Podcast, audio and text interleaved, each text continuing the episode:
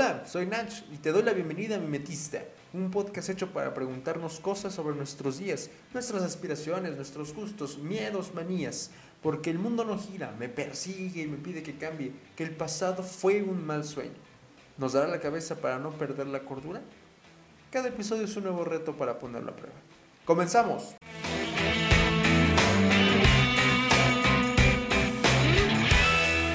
Hey, what's amigos, ¿cómo están? Bienvenidos una vez más a su podcast favorito, Mimetista Podcast. Espero que se encuentren de la mejor manera, que tengan un excelente inicio de semana o cualquier día en que estés escuchando este episodio, 2022 o estés en el futuro, no lo sé, pero eh, espero que tengas un excelente día.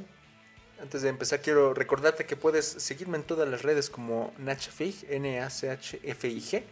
Y pues bueno, espero que que les haya gustado el episodio pasado, un episodio un poquito más técnico, creo yo, unos datos más duritos, pero eh, creo que es importante tenernos presente, ya que esto, esto sigue evolucionando, esto sigue eh, escalando cada vez poquito a poquito más, eh, siguen, siguen habiendo cosas de qué hablar, pero bueno, vamos a unos datos pequeños para no, no perder más tiempo.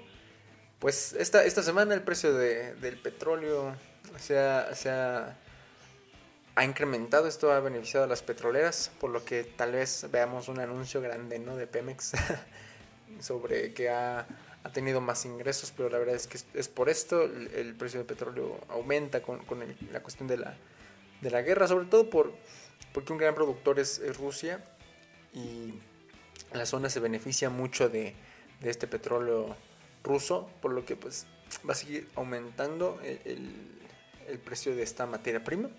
Entonces, mm, eh, Estados Unidos y la Unión Europea dependen mucho de él, aunque ya están en busca eh, de, suplentes, ¿no? Alguien que, pueda darle más, más eh, materia prima a estos países y puedan mantenerse en sus niveles normales.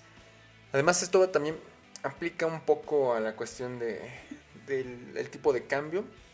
Son cosas que se mueven a la par. Entonces, eh, cuando el precio del petróleo sube, el tipo de cambio también ah, tiene sus movimientos. Entonces esperemos que, que esto tenga unos eh, efectos pasajeros que no sean tan duraderos, porque si va a, picarle mucho, ¿no? Si, si, ya veníamos apenas recuperándonos de, de, la pandemia del COVID, ahora tenemos esta guerra que viene afectando todo. Eh, las sanciones han debilitado al, al rublo, la economía rusa empieza a tambalear, aunque eh, su jefe de, economía, la verdad no, no tengo el título tal cual, pero el encargado de la economía rusa dice que sí son golpes duros, pero que la economía rusa podrá aguantar todavía un poquito más. Suben las tasas de interés en, Rusia, lo que eh, pues sí lleva a un, a un caso de, de inflación que está sufriendo y la pérdida de valor que tiene el rublo. Como se les castigó también con, con lo de los pagos SWIFT, es como un sistema de pagos internacional pues, eh, no sé, mucha gente que tenía rublos, que tenía ahí su, su dinero metido, no lo, no lo puede sacar, no lo puede convertir en dólares o algo así, porque solo, solo pueden funcionar ahí. Es el, eh, el la sanción que le, que, le han, que le han puesto al país, entonces mucho del dinero se va a quedar estancado también. Y pues el conflicto ha agudizado la situación alimentaria, como lo son los granos. El maíz se ve afectado, el trigo, que se utiliza mucho en los alimentos, también se ve afectado. La zona es eh, muy, eh, muy em, representada por su producción de granos. Entonces veremos cambios importantes incluso en la alimentación con estas cosas. Gente que, que va a tener que ir eh, ajustando su, su dieta por, por estas cuestiones. Y, esto es, no, es este, no es nuevo, igual cuando, cuando suben los precios en, en, el mercado sobre, pues no sé, productos en nuestra canasta básica como, pues, no sé, el aguacate, el limón, eh, el tomate y el jitomate, pues la gente tiene que modificar su consumo, pues básicamente para que le rinda el dinero más, ¿no? Pero em, es cosa de tiempo, esto va a tener que llegar a un fin, esperemos, no sabemos si es corto, si es largo el plazo, pero sabemos que va a tener un fin. Eh, y que, que, sea de los mejores, ¿no? no queremos como, como Doctor Strange, ¿no? Cuando, cuando checa todas las, las, las dimensiones, las realidades, no queremos terminar en una de las realidades feas, ¿verdad? ¿Quién sabe, quién sabe en cuántas ganemos todos? Pero yo creo que en, muy pocas. Pero bueno, amigos. Eh, eso es eh, en, cuanto al conflicto ruso. Ya están viendo bombardeos incluso en, aeropuertos, pero en fin, es algo que, que sigue escalando, les digo, pero, pero, pero, pero, pues yo creo que sí mantengo mi postura de que Ucrania está con los descontados, no sé, no sé, nadie hace nada por él. Y, salió un tema también muy interesante, ¿eh? de este tema sobre, sobre la cuestión eh, racista que tienen los medios de comunicación y cómo lo, lo abordan. Muchos noticieros que pues los diferenciaban, ¿no? Así como, no, es que no hablamos de sirios, no estamos hablando de sirios, estamos hablando de gente europea, europea, eh, que es eh, de ojo claro, ¿no? Algo así decían, y yo me quedé, no puede ser tan, no puede ser tan directo en esas cosas, ¿no? No puede, no puede ser que sea tan cínico como para decir las cosas así, porque, pues, déjenme decirles que, que a, Europa le cae mucho, mucho, eh, pues no sé, extranjero, mucho migrante, entonces a lo mejor tienen un problema de xenofobia ahí bastante duro. No, que aquí no lo tengamos, de hecho en México sí caen también muchos migrantes, sobre todo de Haití. Entonces, eh, siento que es parte de las del panorama, ¿no? Va a haber mucho movimiento de, ucranianos hacia, hacia el oeste de Europa y pues todos los países van a tener que resentir eso, van a tener que... Yo creo que también sirve como una herramienta de presión a al decir, bueno, hay que solucionar esto, si no esta gente va a seguir cayendo, a nosotros no nos da la infraestructura, no nos da la economía, no nos da el mercado, no hay tanto alimento aquí para todos. Eh, y eso va también a afectar al precio de los alimentos, ¿no? Si hay, si hay más gente que quiere alimentos que alimentos, pues bueno, vamos a tener que subirle el precio para que pues se pueda, ah, no sé, abastecer al mercado de la mejor manera que no se den abasto. Es que, miren, como los recursos son limitados, es que bien podríamos decir, no, pues que lo bajen y que todos tengan. Sí, pero como los recursos son limitados, por eso recurren a, a subir el precio. Y eso lo hace, lo hace muy interesante, la verdad. Mueven muchas cosas, pero ya veremos cómo funciona. En fin, amigos, eh, vamos ahora hacia la maciza, ¿no? A, lo que, a lo que se dedica el podcast. En fin, ya vamos 10 meses desde lo ocurrido en la línea 12 y pues no sé, chavos, no todo es guerra, no todo es guerra. Vamos a tratar de no abandonar tanto a mi México, que, que, Dios mío, esta semana un ligero movimiento despertó a los mexicanos del centro del país, ¿no? Un temblorcito en Veracruz, que no pasó mayores, pero es que no sé si a ustedes les pasa, pero así tengo un efecto bien pavloviano acá con la, con la alerta. Por aquí lo escucho y me pongo peor que Maradona con su punto, ¿no? Pero en fin, lo de la línea 12 parece un tema muy viejo, pero al parecer solo han ocurrido muchas cosas en estos meses. O sea, no es. Yo, yo, yo también lo veía muy. No, pues como año y medio, algo así, pero solo van 10 meses. Y sí, como que nos llenamos con, ah, las vacunas, nos llenamos con, ah, sí, una, una guerra, un conflicto, Super Bowl, cosas así que nos van como llenando la cabeza y esas memorias se van para atrás. Pero solo han pasado 10 meses, eso lo hace muy impresionante. Aún, aún tenemos a gente que no ha logrado que le den el, apoyo por, por, lo ocurrido. Hay gente que quedó casi paralítica y obviamente se ha visto limitada en la búsqueda de empleo.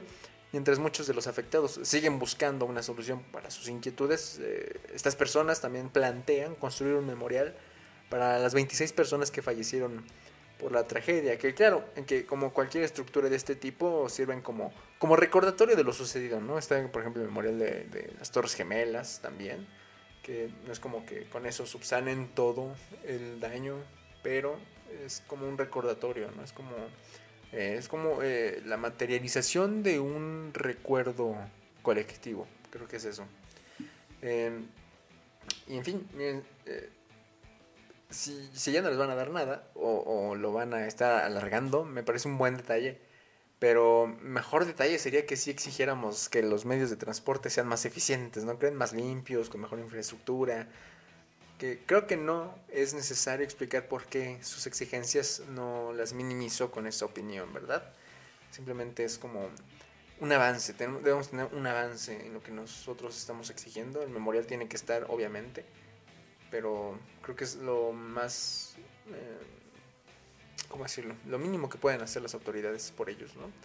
Pero salió un detallito en este caso, por lo que he leído, se al parecer suspendieron de manera temporal al que era director del proyecto Metro y con eso ya no se le puede dar una aprehensión, aunque sí se le puede dar prisión eh, preventiva, ¿no? Está medio curioso. Pero en fin, esperemos aún más información y que las personas satisfagan su, su hambre de justicia, que creo que es lo que todos queremos cuando pasa una cosa así. Queremos al menos una respuesta, una respuesta que nos, que, nos haga sentir bien, que nos haga sentir llenos, ¿no? Pero eh, les digo, las cosas siguen pasando muy rápido al, al hecho, al punto que, que, ya empezamos a olvidar este tipo de cosas. O se quedan como a traspapelar, creo que sería como la, eh, la, situación aquí, ¿no? Y bueno, eh, pasando de ese tema, ¿recuerdan cuando en todos lados se hablaba de las vacunas, de que ya estaba por terminar todo, aunque eso se ha venido repitiendo muchas veces hasta ahora, pues dentro de todo esto, alguna vez salió a colación en este su podcast favorito, me metiste, episodio nuevo todos los lunes, sobre el programa COVAX de la OMS.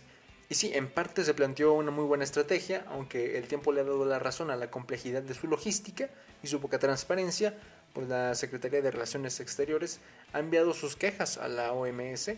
Eh, al parecer solo han llegado 47.7% de las vacunas que nos prometieron y pues es que oigan, ya qué feos modos son esos, ¿no? O sea, todavía que se les paga por adelantado 20 millones de dosis, resulta que hasta apenas van llegando vacunas de proyecto y no sé, siento que este este este proyecto, ay, perdón, se me tengo la traba ahorita. Eh, este proyecto empieza a tener como poco a poco el tiempo le da la razón a lo que es conveniente, ¿no? Eh, el programa COVAX sale como un programa de apoyo a los países pobres para que puedan conseguir vacunas, obviamente atendiendo esta necesidad sobre, eh, pues que los países ricos habían apartado en, sí muchas de las dosis y eso lo hacía más, más complejo para quienes deseaban conseguir eh, vacunas para sus países. Eh, y esto en México también vino a pegar muy fuerte al, hecho de que em, pues mucha de la estrategia se vio afectada porque no llegaban estas vacunas como, como una donación. Incluso, bueno, también México estuvo donando, ¿no? Al mismo programa. Pero, eh, pues, a lo mejor si no se hubiera aceptado ese programa, habríamos tenido una mejor eh, logística. No lo sabemos, eso ya, ya pasó, ya no tenemos la, manera de poder, de poder corregir estas cosas, pero, pero, pero, pero, pero, eh, sí, sí tiene una, ¿cómo decirlo así? Una corriente, ¿no? Sí tiene como, como su tendencia a que algo falle. Entonces, el programa no, no ha dado resultados, no ha dado los resultados que, que esperamos. El presidente incluso dijo que, que, fue un rotundo fracaso, pero, pues bueno, bro, ¿qué, ¿qué, te digo? eh, no es como que tengamos los, mejores, los mejores ejemplos aquí en México. Pero no le quita no le quiten nada a su comentario, creo que sí ha tenido un fracaso. A nivel internacional, porque se supone que es un, es un programa con el apoyo de todos los países, shalala, shalala.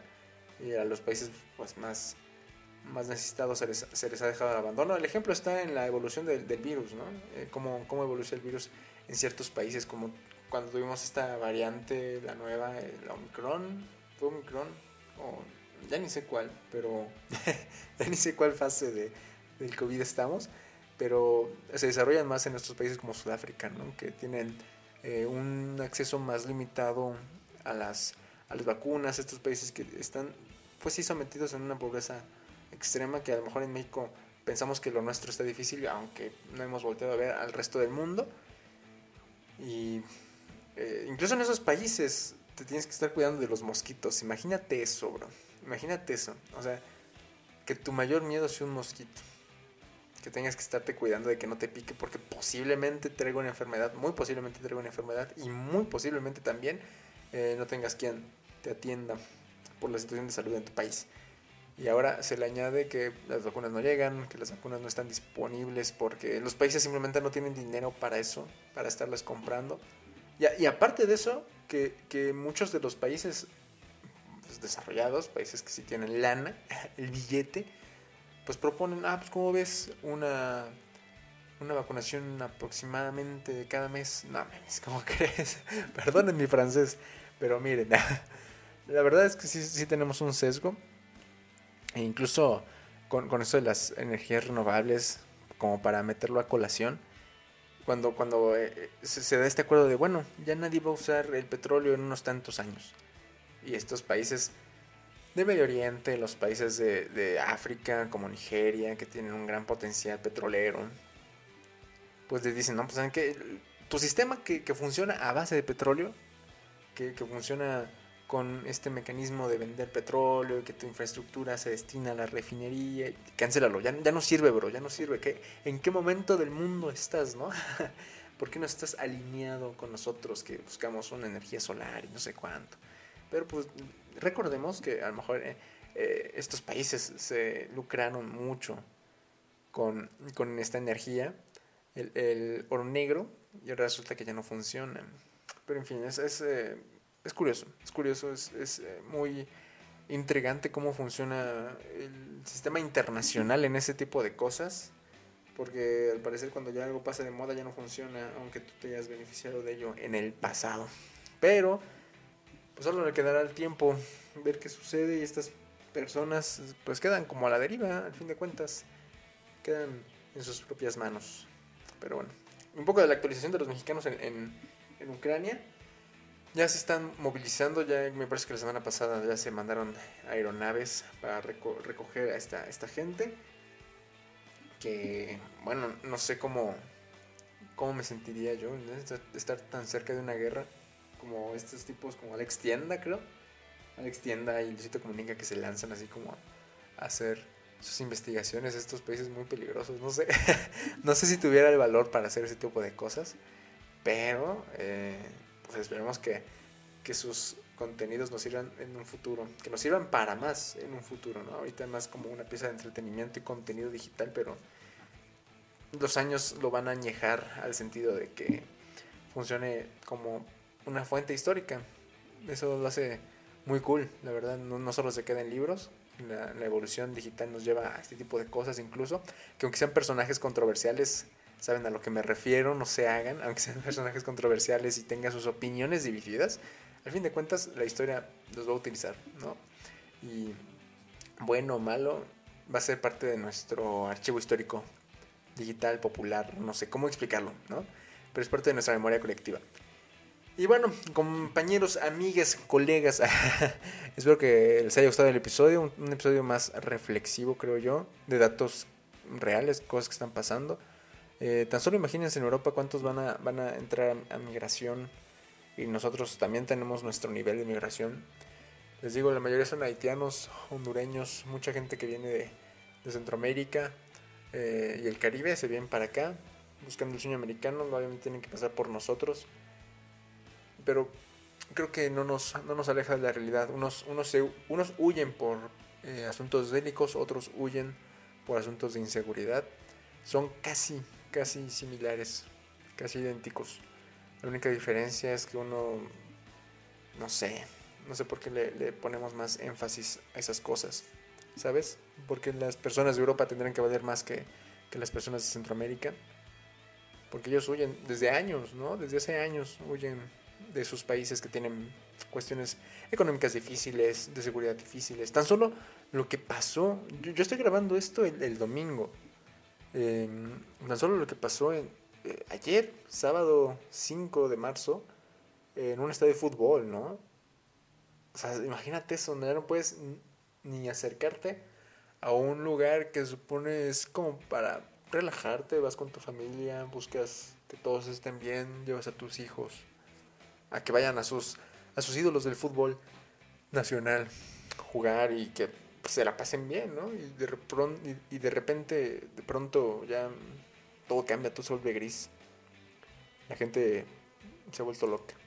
Y, no sé, este ya es meter mucho mi cuchara, lo entiendo, pero esta cuestión de, de género en el fútbol, de que si los hombres son más bestias, obviamente son más bestias, pero el fútbol no es solo de hombres. Las mujeres también corren peligro aquí. No sabemos hubo mujeres involucradas, pero son, no, digo, eh, no sé, es, algo que me retumbó, vi unos comentarios en Twitter y fue como de, what, espera, un momento, un momento. Sí, no, es, es un tema muy, muy delicado aún, creo que va a faltar todavía para poder sacar más cosillas al aire. Sin embargo, eh, recuerden que es solo un deporte, no se, no se enganchen. Yo, yo nunca he entendido cuando vas a, a, jugar, bueno, los que lo han hecho, ¿no? Me entenderán, pero cuando vas a echar la reta, cuando vas y juegas en, una cancha así de, tu colonia, vas a un parque o algo así, siempre hay gente que se ensaña mucho, que se clava mucho, y es como de, güey, relájate, o sea, hay gente que viene de trabajar y se viene a jugar un rato, y como para que tú vengas con tu playera toda sucia, güey, que toda huele a sudor, a decirnos qué hacer y qué no hacer, y y ponerte al tiro y, y querer golpearte, güey, no va, no va, no va. Entonces siento que eh, salieron también respuestas muy extremistas, o, tal vez no sé, creo que eh, la gravedad del caso lo amerita, pero el hecho de, no sé, de quitar a México de la organización de, del Mundial que ya le corresponderá a la, a la FIFA, eh, desafiliar un equipo, cancelar el, torneo completo. A lo mejor con lo del torneo completo sí están de acuerdo porque siento que el torneo va a cargar todos los días de sus partidos, todos los días va, va a cargar con esa mancha. Y ese estadio va a quedar manchado yo creo que para siempre, no sé. Todo dependerá de nuestra memoria colectiva. Pero en fin, eh, amigos, cuídense mucho, eh, espero que les haya gustado el episodio. Como saben, me pueden seguir en todas las redes como Nachfija y me pueden dejar su comentario, alguna información que quieran que detallemos por aquí, pero eh, les digo, muchas de estas cosas creo que serán cuestión de tiempo para que les veamos con otro con otro enfoque. Les mando un abrazo, les mando un beso sin COVID, lávense las manos, seguimos en pandemia. Aunque, pues sí, ya se ha venido eh, haciendo más, más flexible el asunto. No bajen la guardia, aún hay gente que, que se sigue enfermando y que le da mucho miedo esas cosas, ¿no? Pero bueno, eh, les mando un beso, bye.